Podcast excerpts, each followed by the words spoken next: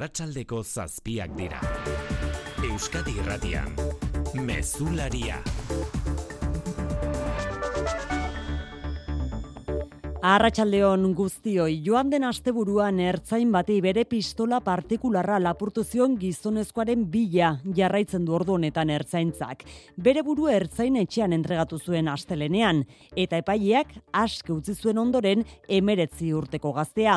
Hori horrela da, baina Bilboko guardiako epaileak gaur jakinerazi du etzekiela ezerberak armaren lapurretaz. Beste kasu batengatik eraman ziola ertzaintzak atxilotua zitazio judizial bat entregatu behar zitzaiolako eta hori egin zuela zitazioa eman eta aske utzi. Arratsaldean bertsi hori bera berretsi du Bilboko epaile dekanoak anerruri artek ertzaintzak ez ziola epaileari jakinarazi armaren lapurretaren ezer. Xehetasun guztiak berehala azalduko ditugu, baina hause da une honetako egoera. Lapurtutako pistola desagertuta. Genero indarkeriagatik aurrekari larriak dituen gizonezkoa, aske eta eriotza mehatxupean duen emakumea hogeita lau orduz zaintzapean.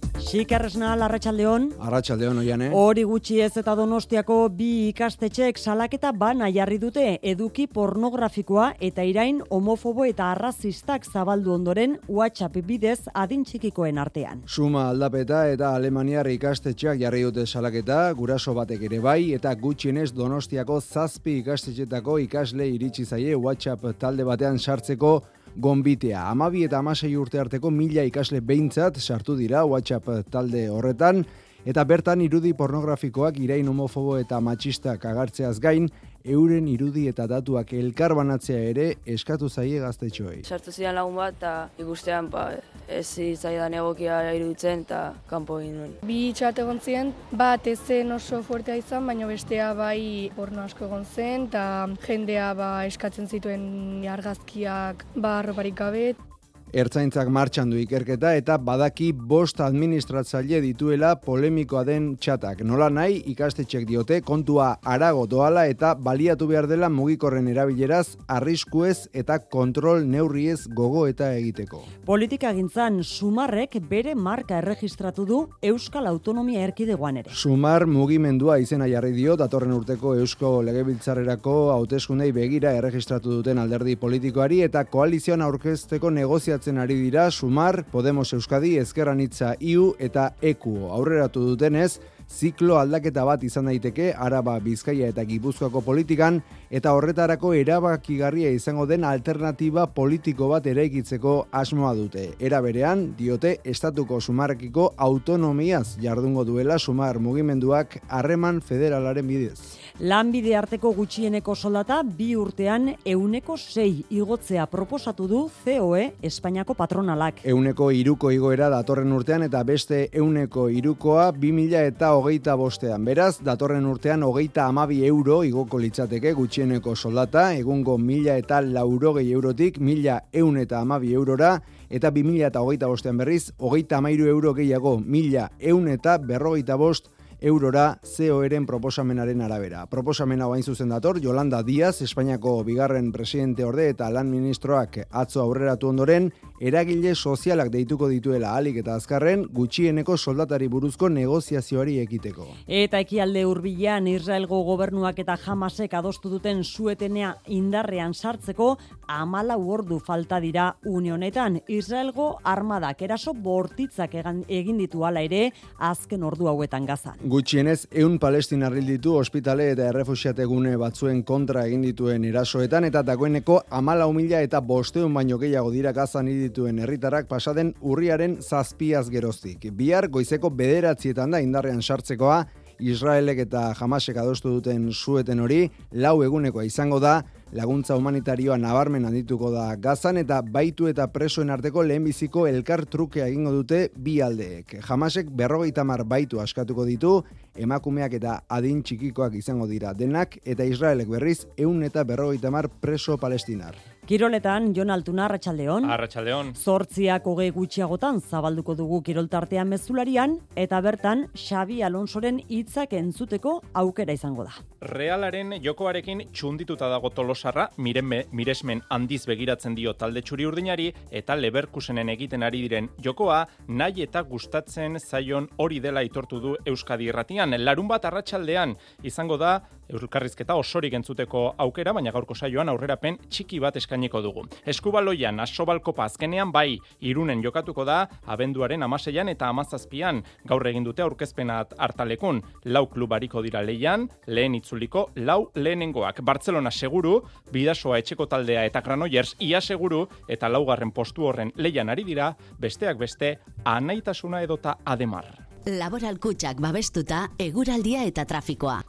Eguzkine iturri hotz euskalmeten arratsaldeon. Arratsaldeon atertzera egingo du gauean, ostarteak irekiko dira eta oztera egingo du. Giro hotzarekin hasiko dugu eguna, temperatura 5 gradutik behera jaitsiko da barnealdeko leku askotan eta baliteke izotza egitea, bereziki Araban eta Nafarroan. Goizean ordea lainoa jasotakoan odeiak eta tarte eguzkitxoak izango ditugu. Hala ere ez du asko goxatuko. Temperatura orokorrean 14 gradutik behera egongo baita eta horrez gain iparrekialdeko haize ebiliko da. Gero arratsaldean maieran odeiak ugaritu egingo dira eta baliteke egunaren amaierarako zirimiri pixka bat egitea. Gaurko musika proposamena hause.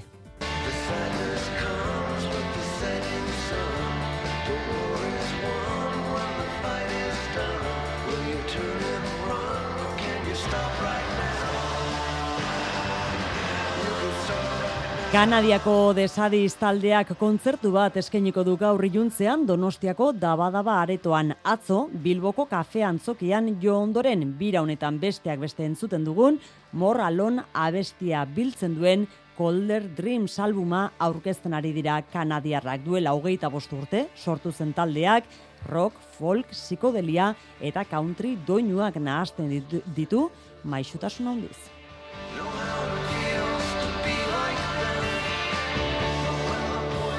Sarrera hau amaitu aurretik ala ere bil dezagun errepide inguru errepiden inguruko informazioa xiker nahiko nahasmendu baitago, ezta? Eragozpenak daude Bilbo inguruan, Santo Domingon Bizkaia 600 eta hogeita amaika errepidean, Zamudio eta Bilbo lotzen dituen errepidean auto batek istripua izan du, irauli eginda eta une batez errepidea bi norantzkoetan itxibeharra izan dute. Orain, ertzaintza txandak ari da bideratzen trafikoa eta istripu horren ondorioz, auto hilarak sortu dira N6 iruzazpi txori herriko igaro bidean ere. Arratxaldeko zazpiak eta zortzi minutu dira, teknikan eta errealizazioan xanti gurutxaga eta xaber iraula.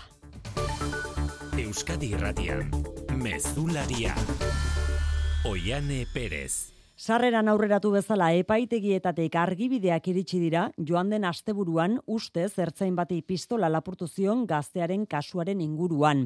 Bilboko guardiako epaitegiak aske utzi zuen, baina epaitegietatik gaur jakinerazi dute epaiak etzuela pistolaren lapurretaren inguruko informazio horiek xehetasun gehiago behar dugu janire geren abarrena. Bai, asteburuaz gerostik ari zen ertzaintza emeretzi urteko gaztearen bila, ustez, barakaldon ertzain bati bere etxean pistola lapurtu ziolako. Indarkeria matxistagatik aurrekariak dituen gazteak bere burua aurkeztu zuen astelenean deustuko komisaldegian. Ertzaintzak Bilboko guardiako epailaren aurrera eraman zuen orduan, eta honek deklaratu ostean, kautelasko neurri batzuk esarri zizkion, tartean urruntze agindu bat, eta aske utzi zuen. Erabakiak harridura sortu zuen. Horren aurrean, Bilboko guardia Espainiako epaileak jakinarazi du indarkeria matxista kasu bati lotuta zitazio judiziala zuelako deklaratu zuela ez arbaren lapurretagatik. Anerruri arte Bilboko epaile dekanoak oharbidez berretzi egin du guardiako epaileak etzuela armaren lapurretaren ikerketaren berri. Kontrakoa diote ordea, segurtasun saileko iturriek, gizonezkoa bi arrazoiengatik atxilotu zutela, indarkeria matxistagatik eta armaren ustezko lapurretagatik, eta hori epaitegiari jakinarazi zitzaiola. Bien bitartean, armak desagertuta jarraitzen du, eta gaztearen bikotekideoiak babes bereziarekin eriotze mehatxupean dagoelako. Azken orduetan ezagutu dugun epai baten berri ere bai, izan ere, Nafarroan luze aritu den Javier Gorrido Goitia Francis Frantziskotara zigortu du Elizak bi emakumezko erligiosori abusuak egiteagatik. Rotako nuntziatura apostolikoaren auzitegiak ministerio eta pastoral ariketa oro ustera kondenatu du Iruñea Patxirigoien. Horrez gain, liburuak eta artikuluak argitaratzeko edo zuzendaritza edo aulkularitza espirituala erabiltzeko debekua ere ezarri dio epaiak. Neurri horiei kalte ordain ekonomikoa gehituko litzaiege, hala ere egitateak preskribatuta daudenez, ezinen litzateke justizia zibilera eraman, horregatik epaitu dute justizia kanonikoaren bidez. Garrido teologo ezaguna da Frantziskotarren artean, batez ere Nafarroan egindako lanagatik. Frantziskotarren ordenak Garridok egindako kaltea aitortu du, eta eragindako sufrimenduagatik barkamena eskatu aringarririk gabe. Era berean aitortu du prozesu honetan ez dutela jakin biktimen alde jartzen. Mikel Hernán Sanz, Francisco Tarren eledun. Que tenemos que escuchar mucho más, que tenemos que estar atentos a, la, a las personas que, que, en algún momento han podido sentir que nosotros no les hemos acogido bien o que se han sentido, bueno, que no han sido bien tratadas. Erakunde religioso gisa bitarteko guztiak jarri dituzte dagoeneko horrelako egoerak berriro gerta ez daitezen eta antzekorik pairatu duen orori salaketa jartzera dei egin dute. Donostian berriz gutxienez zazpi ikastetxetako ikasle iritsi zaie eduki pornografiko eta irain homofobo eta arrazistaz betetako WhatsApp talde batean sartzeko gonbita amabi eta amasei urte arteko ikasleak dira eta milak gutxienez onartu dute gonbidapen hori. Horietako hainbatek ikastetxari edo gurasoi jakinera zita jakinda gertatzen ari zena, suma aldapeta eta Alemaniar ikastetxek salak eta jarri dute jada zentru bezala, eta badira salak eta jarri duten gurasoak ere. Ertzaintzak bien bitartean ikerketa martxan du, baina mugikorraren erabileraren gaineko kontzientziazioa hori dagakoa zentruetako arduradunek azpimarratu dutenez zigotzal alkorta. Zehatz esan da bi WhatsApp taldeetarako gonbidapena jaso dituzte amabi eta amasei urte arteko nerabeek horietako batek eragindu bereziki polemika. Irudi pornografikoak irain homofobo eta matxistak ageri dira eta gaztetxoei euren argazkiak eta datuak elkarbanatzea eskatu zaie. Suma aldapetako ikasleek esan diguten hau. Sartu zidan lagun bat eta ikustean pa, ez zitzaidan egokia iruditzen eta kanpo egin nuen. Ba, porno asko egon zen eta jendea ba, eskatzen zituen argazkiak ba, arroparik gabe eta... Jendea nola insultatzen zegoen eta enbara urtean, eta orduan, pues, atera nintzen eta ez. Ertzaintza badaki bos administratzaile dituela polemikoena den txatak eta salak eta jarrena izatera kontuan hartzeko hau gaztetxoak taldetik atera bai, baina txateko elkarrizketa eta irudiak ez ezabatzea froga bezala balio dutelako. Dena den, ikerketak eman dezakenaz asko zaratago doa kontua eta suma aldapeta ikastetxea bezala ikasleak taldeetan dituen zurriola ikastolatik esan digute mugikorren erabileraz gogo eta egiteko baliatu behar dela gertatzen ari dena. Ester Amundarain zuzendaria. Mugikorren matearen atzera ateratze hori, ez? Normalean sigarri mailatik DBH batetarako saltortan eh, egiten da eta hori atzeratzea eta gero mugikorra emanda ere ze baldintzetan, ze kontrol jartzen da, ez? Gurasoi deia bereziki jabetu daitezen mugikorrak izan ditzaken arriskuez eta kontrol neurriak ezinbestekoak direla, oraindik ume nerabe diren adin horretan. Miren elgarresta emakundeko zuzendaria ez du, ez ustean harrapatu bada Donostiako hainbat ikastetxetako neraben artean, porno edukia zabaltzen duten WhatsApp taldeen albiste horrek, Euskadirateko faktorian porno sozializazioak sexu eziketari aurre hartu diola nabarmendu du elgarrestak eta serio hartu beharreko arazoa dela nabarmendu du gaztek bizitzen dute porno sozializazio bat eta benetan horri heldu egin behar diogula mm. serio. Hau ez da bi tailerrekin eta konponduko den mm. zerbait. Dudari gabe eziketa bat behar dela hasi etxetikan noski. E, mugak edo baitare pedagogia bat egin behar e, deu, ba nolabait erabilera horretan, ez? Bada beste modu bat erretirorako aurrezteko. Azalpen argi ezan bardu. Etorkizuna nola planifikatu ondo uler dezazun. Dena azaltzen dizun horbaitek soilik lagun diezazuke erretirorako aurrezten. Gure gestoreek adibidez, laboralkutsaren biziaro aurreikuspen planak. Azaldu, ulertu, erabaki. Laboralkutsa, bada beste modu bat.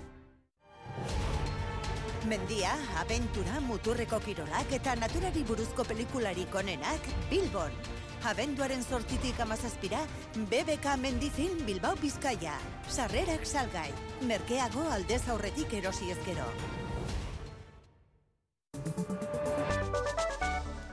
Politika lorrean Euskadin alderdi politiko gisa eratzeko urratsa eman du sumar mugimenduak izen hori hartuko du eta datozen hauteskunde autonomikoetan ziklo aldaketa baterako alternatibaren eragile izan nahi du. Asunarozena. Alderdi politiko gisa eratu da bai Euskadin sumar mugimenduan datozen egunetan egingo dute alderdi berriaren aurkezpen ofiziala.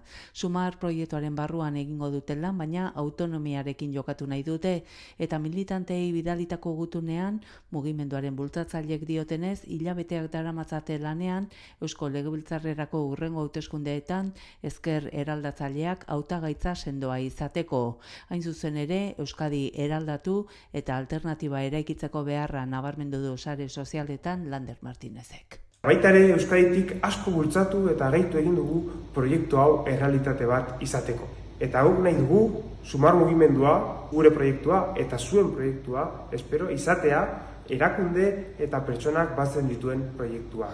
Lehenengo urratsa eman da beraz orain Podemos eta elkarrekin osatzen duten alderdiekin koalizioa osatzea izango dute helburu naiz eta gerikoak diren Podemos eta Sumarreko buruzagien arteko tirabirak. Euskadiko Podemosetik gainera publikoki jakinarazi berri dute miren gorrotxategi proposatu nahi dutela berriro ere lehendakari gai. Madrilen lehen aldiz elkartu da gaur ministro kontseilu berria. Eskuartean duten lehen lana datorren urteko aurrekontuak prestatzea izango da eta horretan hasi dira buru belarri. Baina aurre hartu eta gutxieneko soldata igotzeko proposamena COE, Espainiako enpresarien elkartetik iritsi da ustekabean. Euneko iruko igoera proposatu du patronalak aurtengorako eta datorren urterako Mikel Arregi Madrilen Arratsaldeon Ba, amnistia legeak sortutako zurrumbiotik irteteko gobernuak bere bultzada ekonomikoa berreskuratu nahi du bide horretan ministroen kontseiluak legealdi honetan egin duen lehenengo bileran ogasun ministerioari agindu eman zaio aurrekontu proiektua prestatzen hasteko. Lo antes posible. Eh, la determinación es clara. Pilar Alegriak dio aurrekontuak lehen bai lehen prest izan nahi dituztela eta talde parlamentarioei berauek babesteko deia luzatu die. Honez gain gobernuak aurreko legealdiko bideari jarraituta soldata minimoa igotzen jarraitu nahi du. Legealdia mila iruren eurotera iristea da lan ministerioaren helburua. Datozen astetan hasiko dituzte sindikatu eta patronalarekin negoziazioak baina azken honek COE patronalak aurre hartu eta bere proposamena publiko egin du. COEk datorren urtean soldata minimoa euneko iru igotzea proposatzen du egungo mila eta laurogei eurotatik mila eun damabira igotzeko eta bigarren pausu baten bi mila eta bosterako soldata minimoa mila eun da bostean jartzeko. Ministro kontseilu horretan politika zere hitz da Podemoseko ministroak karterari gabe hogeita bien arteko giro ona nabarmendu du bozen amale berriak. Kritika zorrotzak berriz Núñez Feijori Sánchezek buruko gaixotasun bat izan zezakela iradoki ondoren. Alberto Núñez Feijok Sánchezek buru gaixotasunen bat duen ikertzeko iradoki eta gero Moncloan haserre daude, popularrek muga guztiak pasa dituztela uste dute eta iraina eta errespetu faltak peperen aurkezpen karta direla dio Pilar Alegria bozemaileak. Es una carta de presentación basada en el insulto y en la confrontación. 2000 eta hogeitik lehen aldiz, ez da Podemosen ordezkaririk eseri ministroen kontseiluko mailaren bueltan alderdi morean Sánchezekin eta Yolanda Diazekin azarre daude gobernutik bota dituztela uste baitute eta Jone Belarra ministroiak esan du ez dutela baztertzen orain sumar taldetik kanporatuak izatea. Eh? Yo no descarto que igual que nos han echado del gobierno, nos acaben echando del grupo parlamentario. Ba, Podemos gabeko gobernu berriagatik galdetuta eta Belarra eta Montero ministroek esandakoak gogoratuta Moncloatik alegriak. Y hay que reconocer la labor que todos ellos y todas ellas realizaron. Haiek gobernuan egindakoak gora ipatu ditu eta etorkizunerako zorterik onena opadie. Alegriak gaineratu du Podemoseko ministroen utxunea zuzenean aipatu gabe, ministroen kontseiluan giro paregabe izan dutela. Testu inguru honetan Europako Parlamentuan amnistia legea eztabaidatu du dute gaur. Didier Reinders justizia komisarioak zera esan du Espainiako gobernuaren amnistia lege horren azterketa tentu handiz egingo dutela. The Commission will carry out that analysis very carefully, independently Baina gogorarazi du ere aurrena diputatuen kongresuari dagokiola testua eztabaidatzea eta emendakinak sartzea, batzordearen ardura dela soilik begiratzea ea legearen edukiak talka egiten duen Europako legeekin eta azterketa hori ez dutela bukatzerik izango testua behin betikoa izan arte. Nafarroan berriz Maria Txibite lehen dakariak bere bigarren agintaldiaren lehen eun egunen balantzea egin du. Pozik agertu da Txibite Nafarroa politika aurrerakoien gotorleku bihurtu dela dela sinetxita eta urratutako bidean sakondu nahi du indarrak zerbitzu publikoetan eta berdintasunaren aldeko borrokan jarrita. Elieraso. Gizartea beldurtu nahi duen olatu atzerako jari ez diola zirrikiturik utziko itzemandu Maria Txibite foru gobernuko lendakaria, korretarako anistasuna errespetu eta elkarrizketa dira bere lanabesa. Navarra se ha convertido más que nunca en un baluarte de progreso, ni un paso atrás ante la ola reaccionaria que estamos viendo. Ziurgabetasun garai nasiotan, konfidantza sortzeko lan eginen du gobernuak, zerbitzu publikoak sendotuz eta helburu horrekin finkatu ditu Txibitek datozen berreun egunetarako erronkak. Lenik eta behin, osasun arlo arloan itxaron zerrendak bos mila pazientetan murriztea. Indarkeria matxistaren biktimei, arreta integrala eskeniko dien bulegoa zabaltzea, eta autogobernuan sakontzeko abiatuko du Nafarroak estatuarekin bi eskumenen negoziazioa. Lena berrikuntza, ikerketa eta garapena, bigarrena beken kudeaketa. Ez dago txibiteren lentasunen artean gizarte segurantzaren kudeaketa eta elmasai sozialista nafarra ministro izendatu izanak ez du hori aldatu. PSN geroa bai eta zurekin nafarroak osatzen duten gobernu koalizioaren sendotasuna irudikatzeko taberna, olio eta alfaro presidente ordeak alboan dituela egin du txibitek lehen eun egunei dagokien agerraldia. Ekialde hurbilera begira gara, gazan, bihar goizeko amarretan, gure bederatzietan hasiko baita lau eguneko suetena. Eta arnasa hartu izango dute honela, sei astean lehen aldiz, bi milioi palestinarrek. Akordioaren arabera, jamasek berrogeita mar baitu utziko ditu libre, emakumeak eta adin txikikoak guztiak. Horren truke berriz, eun eta berrogeita mar preso palestina raskatuko ditu Israelek. Ekialde hurbilera goaz, Mikel Aiestaran eite beren berri emale arratsaldeon. Arratxa León, Gazako gerra fase berri batean sartuko da bihar goizeko amarretan, jamasek eta Israelek itzartutako lau eguneko suetena indarrean sartzen denean, akordia betezkero urriaren zazpitik lehen aldiz isilduko dira armak zerrendan eta arratsaldean lehen gatibu talde askatzen hasiko dira. Suetenaren lau egun hauetan, jamasek nazionalitate israeldarra edo nazionalitate bikoitza duten berrogei tamar baitu askatuko ditu, guztiak emakumeak eta aurrak, Eta trukean, Israelek eunda berrogeita mar perso palestinar emakume eta dingabe aske utziko ditu. Badirudi, suetena iparraldeko fronterare zabalduko dela eta Hezbola prest egongo litzateke lau egun hauetan bere operazioak gelditzeko milizia xiitaren iturriek Al Jazeera kanalari adirazi diotenez. Siemens Gamesako langileek Christian Brook Siemens Energiko buruaren eta Gamesako goi arduradunen azalpenak zuzenean jaso dituzte gaur, baina euren etorkizunari buruzko zehaztasun gutxi jaso dute berriz ere. Espainiako gobernuak eta Europak agindutako laguntzek eta erregulazio aldaketek zertxo bait arindu dute euren egonezina, baina Brookek iragarritako laureun milioiko kostu morrizketarekin kezkatuta daude. Bien bitartean, jaurlaritza eta Nafarroko gobernua baiko agertu dira Siemens Gamesaren Euskal Herriko lantegien etorkizunekiko brujek adierazitako asmoak entzun eta gero. Gazara itzuli behar dugu Francisco Aita Santua gerra honetako biktimen zenideekin elkartu baita gaur Vatikanoan. E, baitu Israeldarren zenideekin baita elkartu da gazako palestinarren familiekin ere. Bada azken hauen esanetan Frantziskok genozidio hitza erabili du gazan gertatzen ari dena deskribatzeko eta hala bai estatu dute gainera hainbat lekukok ere. Vatikanoak ukatu egin du, baina polemika haundia piztu da landerrizagirre. Ez du lekuko bakarrak esaten, and he's the one who described what's happening as a genocide. Gazakoa genozidioa dela esan die Frantzisko Aita Santuak biktima palestinarren zenidei ala ziurtatu dute hauek behin baino gehiagotan gainera bilera osteko prentxaurrekoan. Kasetariek badauzpada berriz egin dute galdera.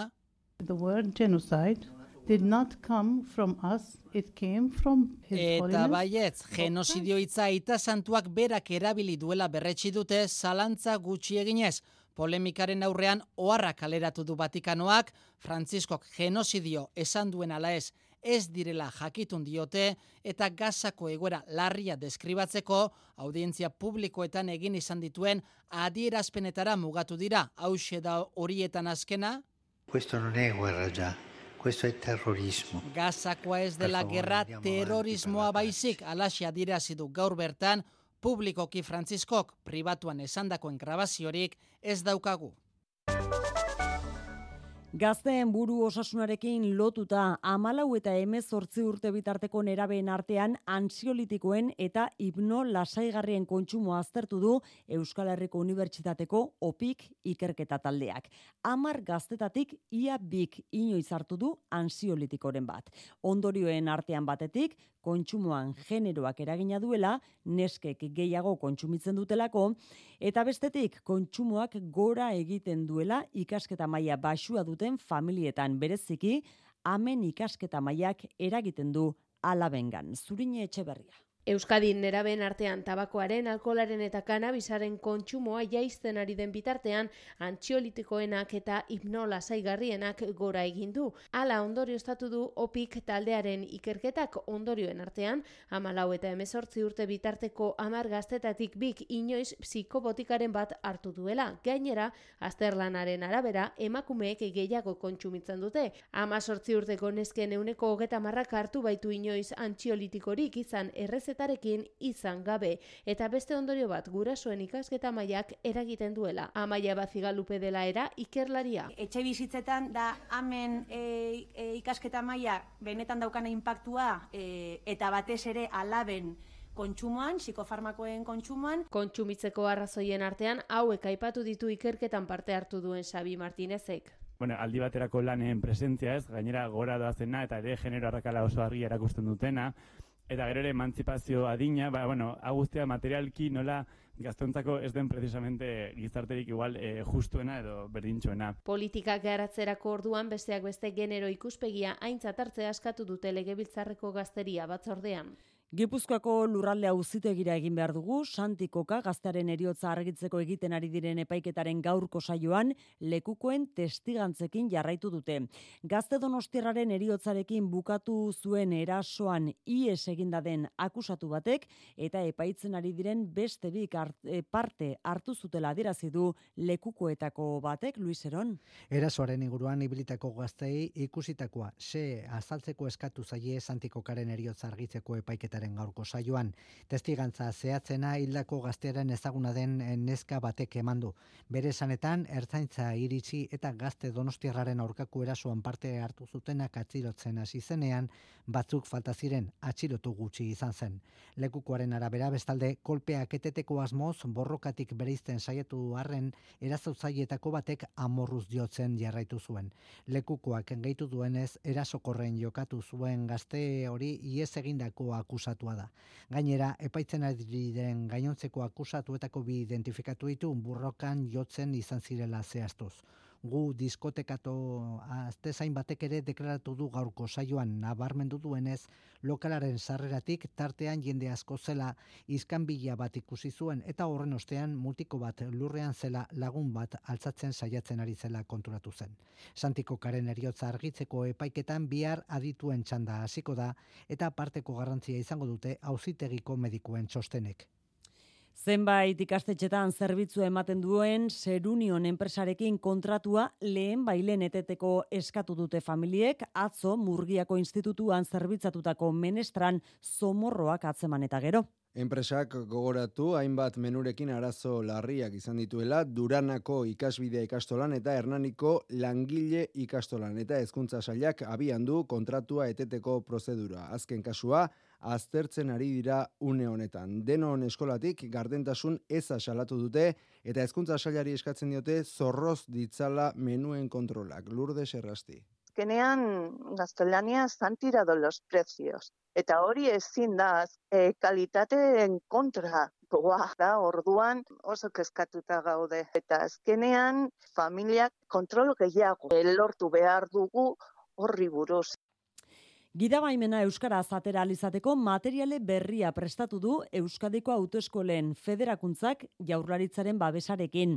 Orain arte zenbait autoeskola eta udalek bultzatuta, bazegoen gidabaimena Euskara azateratzeko aukera, orain baina informazioa osatu, eguneratu eta koordinatu egin dute, kalitatea eta bermeak izango dituzten eskuliburu eta testak izateko.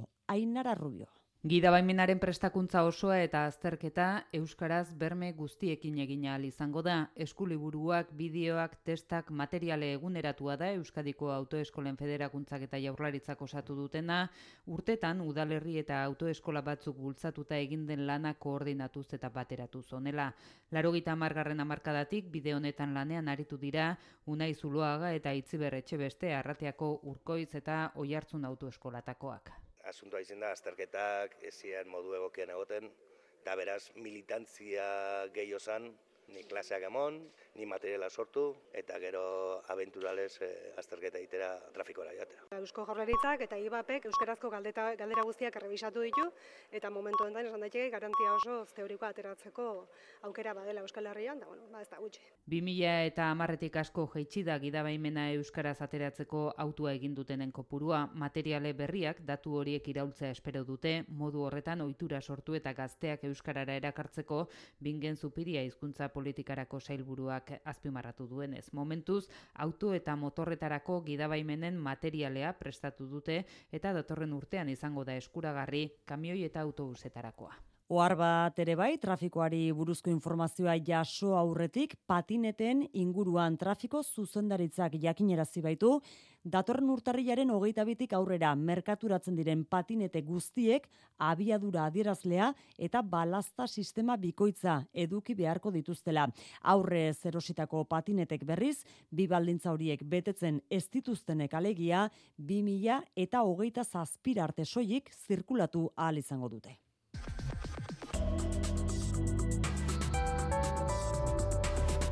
Euskadi Irratian eguraldia eta trafikoa. Anain zausti eta trafikoan zer dugu? Ba, autopilaketak oraindik ere txorierriko igaro bidean, bizkaia seion dagoita mazazpi errepidean, bilborako bidean, handik ez oso urrun, zamudio eta bilbo artean auto bat irauli, eta lagun bat zauritu ondoren. Eta harreta erandion seion dagoita mazazpi errepidean ere, bilborako bidean auto bat matxuratu, eta pilaketak eragin bai ditu. E, eguraldiaren iragarpena euskalmeten eguzkin iturriotzek atertzera egingo du gauean, ostarteak irekiko dira eta ostera egingo du. Giro hotzarekin hasiko dugu eguna, temperatura 5 gradutik behera jaitsiko da barnealdeko leku askotan eta baliteke izotza egitea, bereziki Araban eta Nafarroan. Goizean ordea lainoa jasotakoan odeiak eta tarte eguzkitxoak izango ditugu. Hala ere ez du asko goxatuko. Temperatura orokorrean 14 gradutik behera egongo baita eta horrez gain iparrekialdeko haize ebiliko da. Gero arratsaldean maieran odeiak ugaritu egingo dira eta baliteke daiteke egunaren amaierarako zirimiri pixka bat egitea. Mesularia, gertukoak. Tolosan azkaratetxeko bizilagunak gaua etxean pasako ote duten argitu zain dira oraindik ere.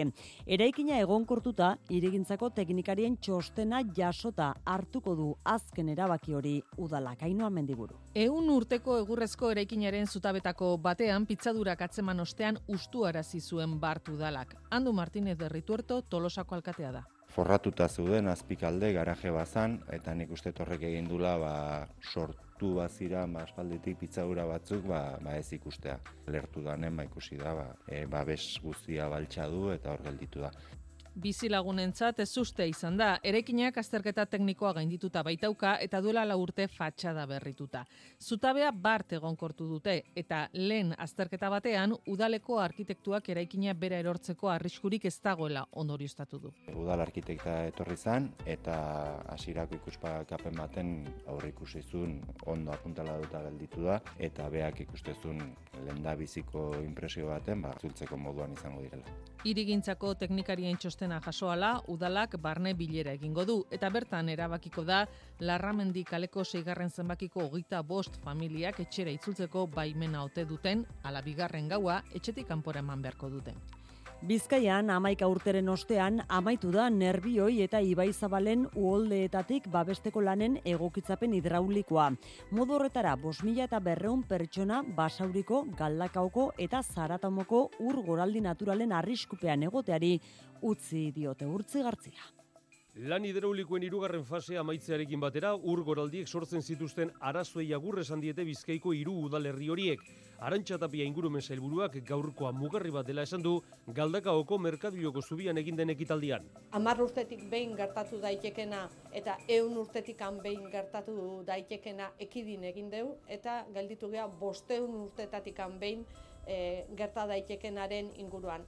Bosmi eta berron persona eta zenbait industriagune uoldegunetatik ateratzeak, bizkaiko ego uribeko eremu honetan eragin duen laseitasuna nabarmendu eta erakunden arteko elkarlana goreipatu dute Inigo Hernando Albertu Ugarriza eta Asier Iragorri galdakao zaratamo eta basauriko alkatek urren ez urren. Oindala bi urteia da ez dauko guzela hemen e, uolderik, eta hori amengo jentearen zat eta galdako korriaren zat guztiz garrantzizkoa zan. Lehen, bizkarren monda bizi baginan ere, orain ja, aukera izango dugu Arkotxako hausoko biztanleok ibaiari begira bizitzeko. Obra horiek, basaurin ugoldeak izateko arriskoa murriztu dute eta lasaitasun ekarri diete basauritarrei. Amaika urteko lanak eta hogeita masei milioitik gorako inbertsioa behar izan du ura agentziak bosko mairu kilometroko luzerako ibai tartean ditu, iru zubi ordezkatu eta beste batera berritzeko. Iruro gita marmilatik gora biztanlek aixialdirako berdegune gehiago izango dute aurrerantzean.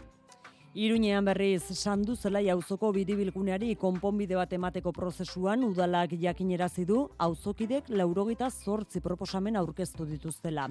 Horiek guztiak ideia lehiaketaren dokumentazioan gehituko dira aurkezten diren enpresek kontuan izan ditzaten. Ideia lehiaketa abenduaren amairuan martxan jarri eta martxoa hasierarako amaituta egongo da. Aitor Perez. Auzokiden proposamenen artean batzuk orokorrak dira auzora heltzen den trafikoa desbideratzea edo auzoan kutsadurari gabeko espazio publiko gehiago sortzea, beste batzuk ordea zehatzagoak. Biribilgunetik igarotzen den trafikoa lurperatzea edo eta juaristi doktorea kalera emango lukeen bide berria. Proposamen horiek guztiak idei lehiaketan eranskin gisa jarriko ditu udalak parte hartzen duten enpresek kontuan arditzaten orain izaskun zozaia zinegotziak dio. Los grupos municipales ya han tenido conocimiento de toda la documentación Udaltaldeen ekarpenetarako EPA zabaldu da eta abenduaren amairurako ideik lehiak eta martxan izan nahiko lukete eman dituen datuen arabera, upeneren asmoa da otxaila amaiera edo martxo hasierarako idei eta amaituta egotea. Hortik aurrera udalak irabazten duen proposamena aztertu eta zer egiten den erabaki beharko du. Parte hartzen duten enpresek lau proposamen aurkeztu beharko dituzte, sandu zelaiko biribilguneko trafikoa lurperatzekoa, gainazalan mantentzearena eta hilerri inguruko bideen proposamena. Irabazlearen proposamenarekin udalak erabaki beharko du zer konponbide ematen dion sandu zelaik trafikoarekin duen arazoari. Kultura leioa. Durangoko azokaren berrogeita emez zortzigarren edizioa ate joka dugu. Etzi, erakusmaien eta gainontzeko azpiegituren muntaketa lanak hasiko dira landakon. Eta gaur bertan, aurtengo edizioaren zifra nagusien eta egitarauaren edukien berri eman dute gerediaga elkarteko arduradunek. Zifrak beti bezala ikusgarriak batzuk aipatzearen, aurten bederatzen da berrogeita mar nobedade, berreunda berrogeita amazazpi erakusmai eta berreunda irurogeita bost kulturreki taldi izango da. Fantasia da lelopean egingo da urten, abenduaren seian hasi eta amarrera bitarte durangoko azoka. Juan Ramon Martiarena. Durangoko azokaren arduradunak gustora aurtengo edizioaren zifra potoloekin baina aldi berean serioak eri dira. Azken aldian euskarak eta euskal kulturak babesa behar dutela diote eta azoka zeregin horretan bere karpena egiteko pres dela. Bainat gaztelurrutia gerediega alkartearen koordinatzailea. Euskarak eta euskal kulturak gizartearen babesa behar dute. Azken boladan euskalgintzak uhartarazi digun moduan. Bultzada emateko norabidean lan egin dezagun guztiok. Gure fantasia hau gau bateko amets zaputza izan ez dadin. Gerediaga elkartean, elkarlanerako gertu gaude. Aurten berreunda berrogeita amazazpi erakusmai jarriko dituzte landako, neunda irurogeita mar parte hartzailerekin iaz baino bederatzi estan gehiago. Azokan bederatziron da berrogeita mar nobedade erakutsiko dira, sereunda larogeita bederatzi liburu, eunda irurogeita emeretzi disko edo musika produktu, berrogeita lau aldizkari eta bestelako berrogei ekoizpen ere bai. Esan da musika produktuen azkundea, iaz baino hogeita mezortzi ale gehiago izango direlako.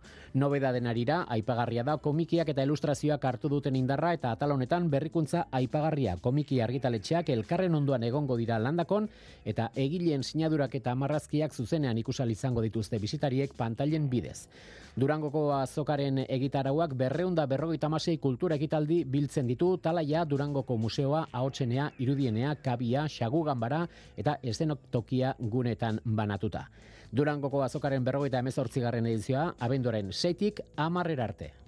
Santa Cecilia egun honetan Luis García Luke Euskal musikari zenaren partiturak iritsi dira Euskal Herrira. Seber elkarte Euskal Errusiarrak gazteizko musika bandaren artxibategaren esku utzi ditu.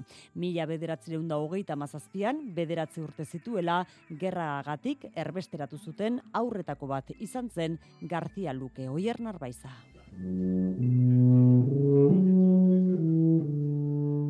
Entzuten ari garen hau Luis Gartzia Lukek tubarako konposatutako hogeita amargarren estudioa dugu. Gartzia Lukek idatzitako irurogeita mabi komposizio gazteizko udal musika bandaren artxiboaren esku utzi ditu Euskal Herriko eta Errusiako seber elkarte soziokulturalak. Luis García Luke Bilbon jaio zen mila bederatzireun eta hogeita sortzian, hogeita maseiko gerrak estan dagin ondoren erbesteratu zituzten milaka aurretako bat izan zen.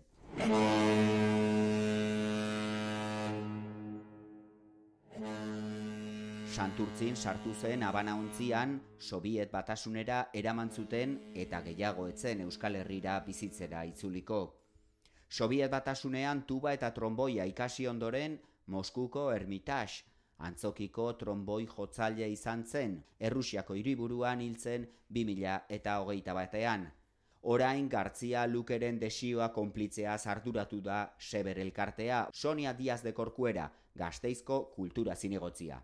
Ezen sekula euskadira itzuli bizitzera, baina argi zuen bere lanak hemen atzeden hartzea nahi zuela.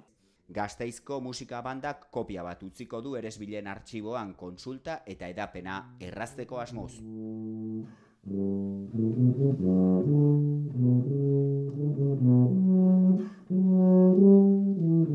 Zortziak hogei gutxi ditugu, Jonaldun, Arratxaldeon. Arratxaldeon, oiane.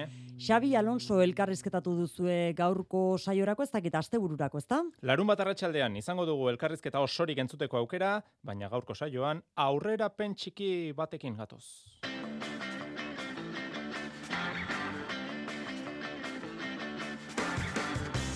Besteak beste realaren jokoarekin txundituta dago tolosarra. Miresmen handiz begiratzen dio talde txuri urdinari eta leberkusenen egiten ari diren jokoa nahi eta gustatzen zaien hori dela aitortu du. Lider dira Xabi Alonsoren mutilak Bundesligan. Eskubaloian Asobal Kopa azkenean bai Espainiako Federazioaren eta Asobal Ligaren arteko liskarrak gora behera irunen jokatuko da abenduaren amaseian eta amazazpian. Gaur egin dute aurkezpena hartalekun lau klub hariko dira leian, lehen itzuliko lau lehenengoan. Pilotan promozio txapelketak izen berria du, serie B txapelketa izango da urrerantzean. De la Fuente estreneko aldizariko da, eta unai alberdik bi urte gehiago egingo ditu baikon. Material aukeraketak egin dituzten maila nagusian azkoitian eta eibarren, eta leire garai pilotaria ere elkarrizketatu dugu. Saskibaloian Bilbo Basketek Eskozian jokatuko du FIBA Europe Cup txapelketako partida. Multzoko lehenengo postua eta aurrengo faserako selkapena poltsikoan dituenez, badalonako kolpea aztu eta unika jaren aurkakoa prestatzeko baliatuko dute onsaur naurenek. Bihar jokatuko du Gernikak Montpellierren.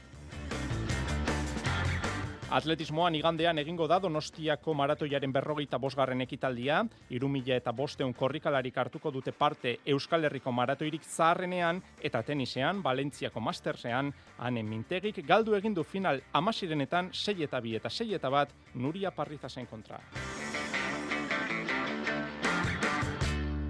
Entzule lagunok arratsaldeon eta ongi etorri mezulariko kirolaren tarte honetara. Euskadi Irratiak Xabi Alonsorekin hitz egiteko aukera izan du. Larun batean, hiru erregen maila saioan izango da entzungai Txetxu Urbietak Xabi Alonsorekin izandako elkarrizketa oso osorik. Arratsaldeko laurak eta laurdenak aldera. Baina hementxe da aurrerapen txiki bat. Maitane Urbieta arratsaldeon. Arratxaldeon Jon, moda modako entrenatzailea da Xabi Alonso orain urte bete pasa iritsi zen Bayer Leverkuseneko aulkira eta dizdira ari da egiten Europa mailan lan apartari da osatzen talde Alemaniarrean eta denboraldi honetan taldea bere erara antolatzeko aukera ezin hobeto baliatu du amaika jardunaldi jokatuta Bundesligako liderra da partidari galdu gabe, amar garaipen erdietxi ditu eta berdinketa bat, Xabi Alonso. Ibaran ba, pixkat buelta eman diogu e, plantillari, aldaketa batzuk egin ditugu, jokalari kalitatearekin, e, esperientziarekin e, sinatu ditugu, beste batzuk kanpoa jundia, eta ondo funtzionatzen ari da ba, mezkla hori, eta eta oraingoz ba, ba, ondo jokatzen egea, e, gaina jokatzen e, nahi dugunara, eta oaingo sentazioak oso onak dira. Etxetik mila eta iruron kilometrora egon arren, gertutik ari da jarraitzen realaren ibilia, loreak baino ez ditu entrenatzaile tolosarrak talde txuri urdinarekiko, ondo ezagutzen du realean nola egiten den lana, eta orain hori Europan barrena erakusten ari direla azpimarratu du, eta argi dauka, gozatzeko uneak dira hauek txuri urdinentzat. Ba, bai, txundituta eta mirespena e, sortzen, ez da, e, egin dutena Europan jokatu duten bezala areri oso honen aurka, ba, hor gauden, hau genekien, baina guain eh, Champions, Championsen horrela jarraitzen eh, jolastea, ba, postasun asko sortzen du e, guregan eta disfrutatu behar da, zatik, e, taldeak transmititzen duna, e, Imanolek transmititzen duna, e, eta merezi dute, merezi dute egiten aidean lanarekin, eta eta jendeak merezi du. Xabi Alonso eta Reala Tolosarra eta talde Donostiarra biak ari dira dizdira egiten Europan oinak lurrean dituztela. Humiltasunez diardu lanean Xabi Alonso Kleberkusenen eta une lori honetan Euska Irratiaren deiari erantzun dio. Elkarrizketa oso osorik larun batean arratsaldeko laurak eta laurdenetan eskainiko dugu hiru erregeen mailan. F Ligan Atletikek Bartzelonaren kontra jokatuko du igandean arratsaldeko seietan lezaman, Maitorre. Gauza asko esan beharrean esango nuke e, dena egin bar dela ondo Barça irabazia izateko. E, hortik pasa bar da gure partido batzean sendotasuna erakutsiz eta goialdean e, pixka determinanteagoak izaten. E, badaukagu taldea e, Barçari e, aurre egiteko. Barcelona lider da, Real Madrid jipoitzetik dator, eta biztan da, zaila izango dela, baina baikor da, maitorre. Garaipena lortu izana Valentzian, seinale ona da guretzako. E, beste aldetik etxean jolasten dugula eta dauzkagun e, precedenteak e, esango nuke e, nahiko, nahiko onak direla. E, batez ere mm, jende asko etorri delako e, etxera gu ikustera. Egia da Barça irabazteko gauza asko egin bar direla oso ondo eta ea beraiek e, egun onena ez daukaten. Gorka gurutzetak ere hitz egin du lezaman, taldeko pitxitxia da seigolekin, iazko bere marka berdin du dagoeneko. Ekainean amaituko zaio kontratua, baina kontratuan ageri diren helburuak betez gero automatikoki berrituko zaio hitzarmena. Atletikeko bederatzia izateko ari naiz lanean, esan du gurutzetak. Adirazi du oso ondo dagoela jokoan laguntzea, baina golik egiten espaldin baduzu aurrelari gisa ez daukazula etorkizunik ere azpimarratu du. Amazazpi urtarekin atletikera iritsi zenetik, etxean bezala sentitzen dela esan du, eta argi utzi du atletiken egon nahi duela. Taldearen helburua Europara sartzea dela berretsi du eta ahal baldin bada kopako finalera iritsi eta tituluagatik borroka egitea. Atletikek astelenean jokatuko du Gironaren kontra, Espainiako selekziotik bueltan Nico Williams eta Sanzet taldekideekin aritu dira, ez ordea Unai Simon eta Iñaki Williams. Aitor Paredes eta Jerai euren kaxa aritu dira lanean. Osasunan albistea David Garziak emandu gaur bai, taldekideekin batera entrenatu baitu erdiko atzelari Nafarrak. Eta bigarren eh, mailan Xabi Etxeitak klubari amorebietari egin dizkion adirazpenak entzungo ditugu, lesiotik errekuperatzen ari da Etxeita. Bueno, hobetzen no astiro astiro. Ia esan eh aste gogorrak izen dien niretzako, eh arazo fisikoak eukindotaz eta ba bueno, ez dakizunean eh nos vueltoko saren, nos egongo saren euneko unean, ba gogorra da, ez da egunerokoa. baina bueno, ikusten dute astiro-astiro e, banabilela hobetzen eta atzo taldearekin sati bat egin hauen eta bueno, espero dut e, berandu baino lehen aliketarinnen e, zelaian egotea berriro. Zornotzako atzelariak pubisean daukamin. Eltseren kontra igandean jokatu beharreko neurketa berezia izango da etxeitarentzat. Bai, nietzako talde oso berezia, e, hiru urte egin dituenan eta horretzapen oso polita dekotaz e, eltseko bai herriaz eta bai taldeaz. Eta, bueno, ba, esan, e, partidu polita izango da guretzako, zelai oso oso haundia da, e, jentea joaten da bertara ikustera, eta, bueno, espero dugu nivela ematea, eta bertati, ba, zozer e, ekartzea etxerantza. Eibarren Albaro Tejerok hitz egin du, e, barkatu, eh, Albaro Tejero ez da aritu gaur atxabalpen, Mario Sorianok hitz egin du entrenamenduaren ostean, esan du burua ondo daukatela, jarraitu beharra daukatela bide honetan, gauzak ondo egiten ari direla, eta gauzak okertzen direnean, lasai egon, eta inoiz baino elkartuago egon beharra dagoela azpimarratu du. Bestelakoetan, realak UEFAren isuna jasoko du, Lisboako Daluz Estadioan, urriaren hogeita lauan, realzale batzuek bengalak piztu zituztelako, irumila euro ordaindu beharko ditu talde txuri urdinak, eta Benfikak bere webgunearen bidez jakinarazi du, bere zalek ezingo dutela bidaiatu, txapeldunen ligan bisitari gisa jokatuko duten urrengo partidan, UEFAak jarritako debekuari jarraikiz. Salzburgoren aurkako neurketan, ez da Benfikako zalerik izango, anuetan gertatu zen guztiagatik. Eta izen propio bat ere bai, futbol blokea isteko, Markel Zubizarreta da, Espainiako Futbol Federazioko futbol zuzendari berria. Azken sei urteak, Bartzelonan egin ditu arrasatearrak. Saskibaloian, Bilbo Basketek FIBA Europe Cup txapelketako dauka Eskozian, arratsaldeko zortziterdietan. Kaledonia Gladiators taldearen kontra jokatuko dute beltzezko gizonik. Talde Bilbotarrak ez dauka ezertxo ere jokoan, selkatuta baitago urrengo faserako.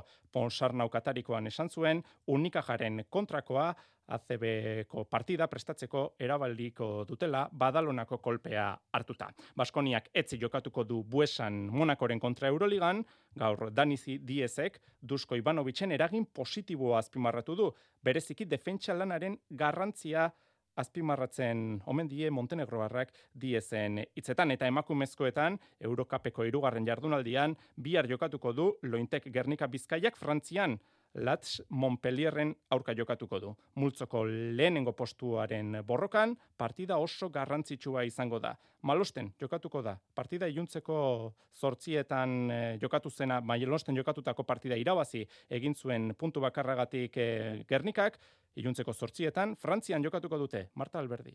Hemen bate gaitzi galdu genuen, baina ara joan da e, puntu bigaitzik irabazi ezkero, hortxe da jokue eta horre bilegoaz.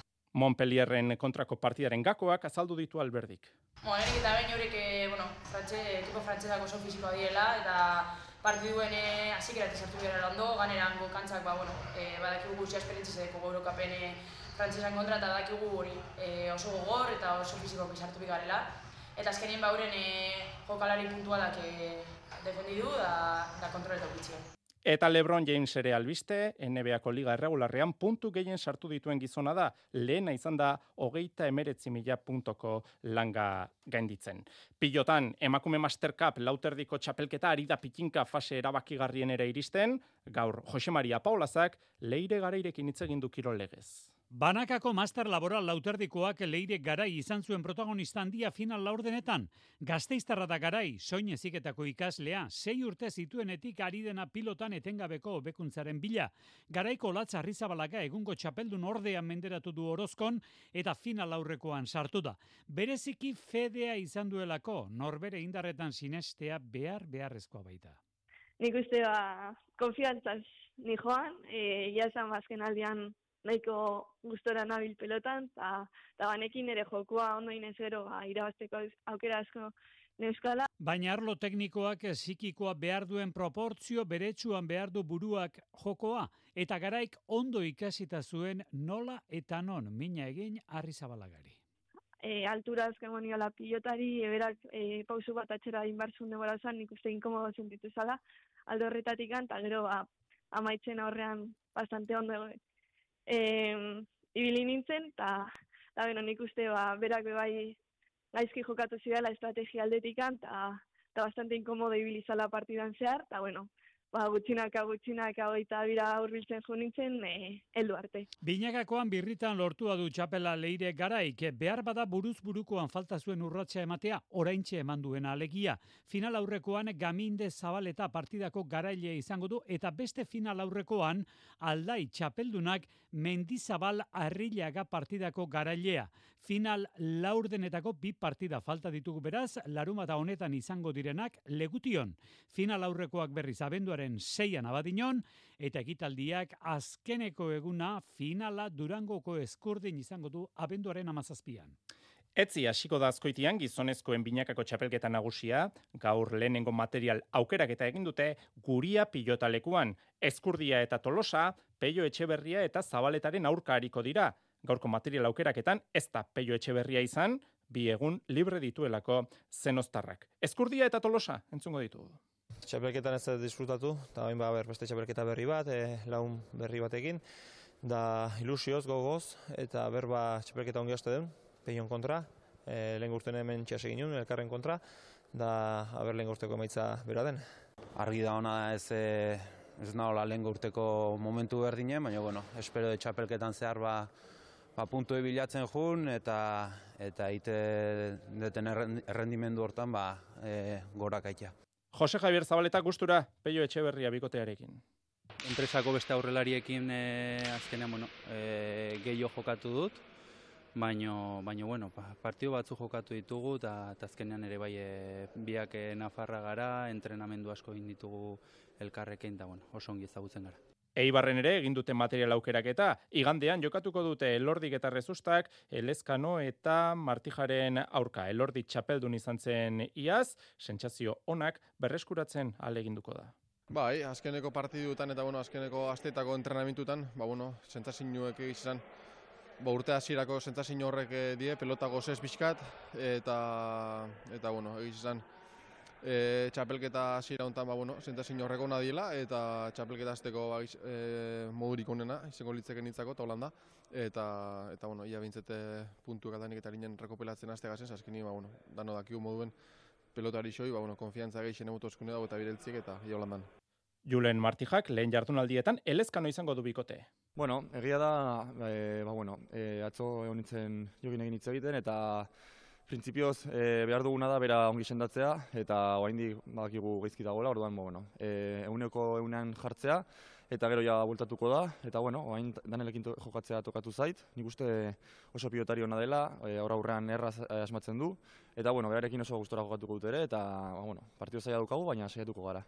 Igandean ez ostegunean San Andres, egunez hogeita marrean, hilaren hogeita marrean jokatuko da partida hau. Eta unai alberdi ere, albiste, bi urtez luzatu du kontratua baikorekin. Gustoa, bi urtez baikokin kontratu berritzeatik, bueno, aurreneko bi urtek ez di oso gara izan, baina, bueno, hemen digorrea alegin nengo dugu, ea dena ondo ondo jutean, da alde dugu. Hain justu alberdik, serie B txapelketa jokatuko du. Promozio mailako txapelketak izen aldatu baitu. Aurrerantzean, serie B txapelketa izango da, maitane.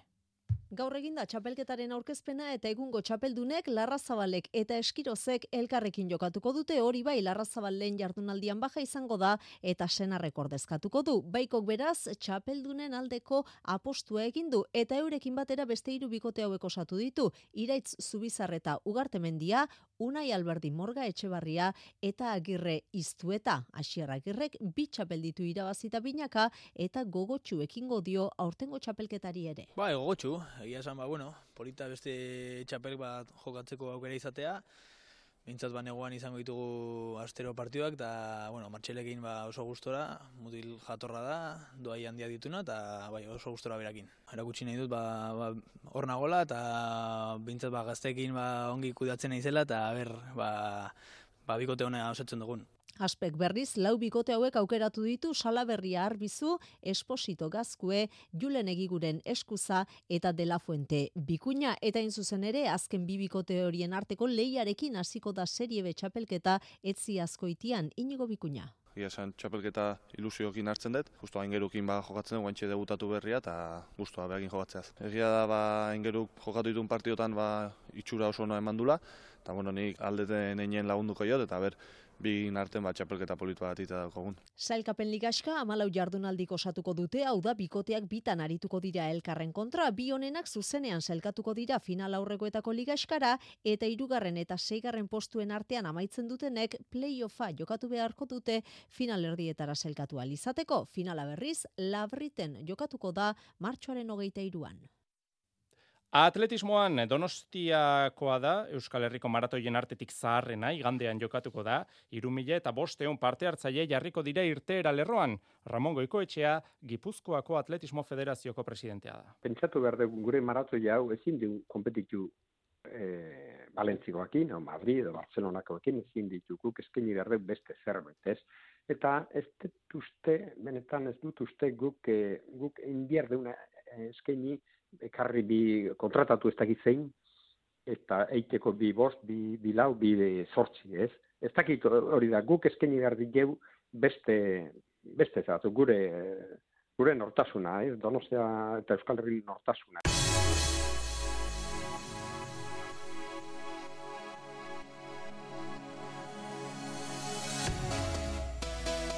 Tenisean ane mintegik galdu egindu bizet eta huts Valentziako masterrean Nuria Parrizasen kontra jokatutako partida final amaseirenetan. Eskubaloian, asobalkopa azkenean bai gora berak izan ziren Espainiako Federazioaren eta Asobal Ligaren artean, baina azkenean irunen jokatuko da abenduaren amaseian eta amazazpian. Gaur egin dute aurkezpen hartalekun. Lau klub hariko dira leian, lehen itzuliko lau lehenengoak. Buraldetik besterik ez, Ondo segi agur. Iluntzeko zortziak dira. Euskadi Irratiko Informazio Zerbitzuak. Albisteak. Arratxaldeon berriz ere guztio, joan den astean ertzen bati bere pistola partikularra lapurtu zion gizonezkoaren bila jarraitzen du ordu honetan ertzaintzak. Bere burua ertzain etxean entregatu zuen astelenean eta epaileak aske utzi zuen ondoren emeretzi urteko gaztea.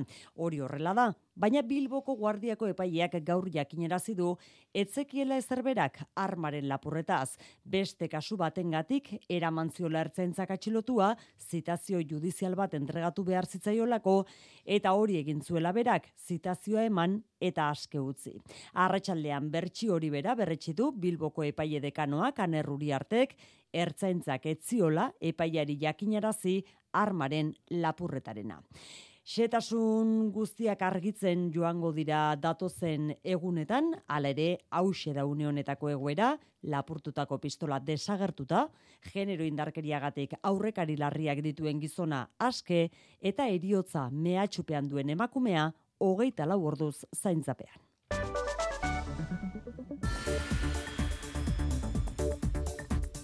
Xikerresna, Arratxaldeon. Arratxaldeon bai. Donostiako bi ikastetxek salaketa ban aurkeztu dute eduki pornografikoa eta irain homofobo eta arrazistak zabaldu ondoren WhatsApp bidez adin txikikoen artean. Suma aldapetak eta Alemaniar ikastetxeak jarri dute salaketa, guraso batek ere bai, eta gutxienez Donostiako zazpi ikastetxetako ikaslei iritsi zaie WhatsApp talde batean sartzeko gonbitea. Amabi eta amasei urte arteko mila ikasle behintzat sartu dira WhatsApp talde horretan eta bertan irudi pornografikoak irain homofobo eta matxistak agertzeaz gain, euren irudi eta datuak elkar banatzea ere eskatu zaie gaztetxoei. Sartu zidan lagun bat eta ikustean ba, ez zitzaidan egokia iruditzen eta kanpo egin duen. Bi txat egon ziren, bat ez zen oso fuertea izan, baina bestea bai porno asko egon zen eta jendea ba, eskatzen zituen argazkiak ba, arroparik gabe.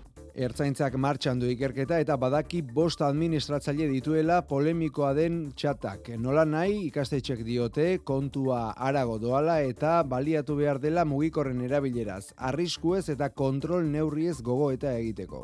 Politikan, Sumarrek bere marka erregistratu du Euskal Autonomia Erkidegoan. Sumar mugimendua izena jarri dio datorren urteko Eusko Legebiltzarrerako hauteskundei begira erregistratu duten alderdi politikoari eta koalizioan aurkezteko negoziatzen ari dira Sumar Podemos Euskadi, Ezkerra Nitza IU eta EKUO. Aurreratu dutenez, ziklo aldaketa bat izan daiteke Araba Bizkaia eta Gipuzkoako politikan eta horretarako erabakigarria izango den alternatiba politiko bat eraikitzeko asmoa daukate. Era berean diote, estatuko sumarekiko autonomiaz jardungo duela sumar mugimenduak harreman federalaren bidez.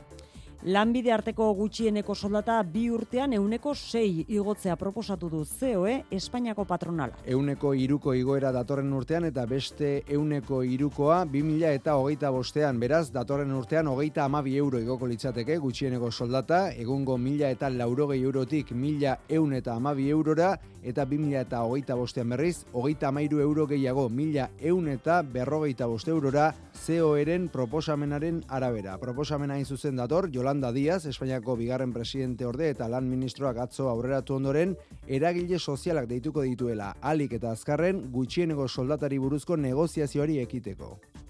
Eki alde urbilan Israelgo gobernuak eta jamasek adostu duten suetena indarrean sartzeko amairu ordu falta dira une honetan. Bien bitartean Israelgo armadak eraso bortitzak egin ditu azken orduotan. Gutxienez, eun palestinar ditu ospitale eta errefusiatugune batzuen kontra egindako erasoetan eta dagoeneko amala humila eta bosteun baino gehiago dira gazan hil dituen herritarrak pasaden urriaren zazpiaz geroztik. Bihar goizeko bederatzietan da indarrean sartzekoa Israelek eta jamasek adostu duten suetena lau eguneko izango da laguntza humanitarioa nabarmen handituko da gazan eta baitu eta presoen arteko lehenbiziko elkar truke egingo dute bi aldeek. Jamasek berrogeita mar baitu askatuko ditu, emakumeak eta adin txikikoak izango dira denak, eta Israelek berriz, eun eta berrogeita mar preso palestinar.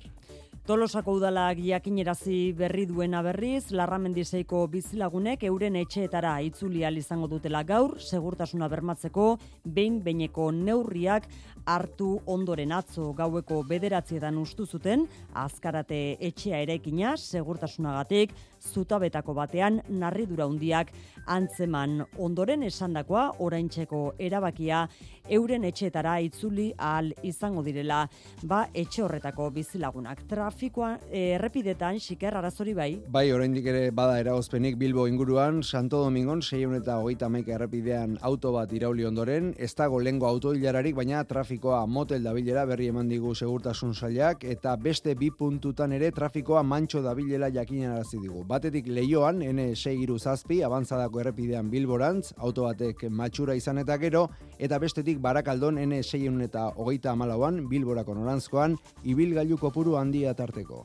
Eguraldiari dagokionez, az, atertzera, barkatu atertzera eta oztera egingo du bihar atertzera egingo du gauean, ostarteak irekiko dira eta oztera egingo du. Giro hotzarekin hasiko dugu eguna, temperatura 5 gradutik behera jetziko da barnealdeko leku askotan eta baliteke izotza egitea, bereziki Araban eta Nafarroan. Goizean ordea lainoa jasotakoan odeiak eta tarte eguzkitxoak izango ditugu. Hala ere ez du asko goxatuko, temperatura orokorrean 14 gradutik behera egongo baita eta horrez gain iparreki aldeko aize ebiliko da. Gero arratsaldean maieran odeiak ugaritu egingo dira eta baliteke egunaren amaierarako zirimiri pixka bat egitea.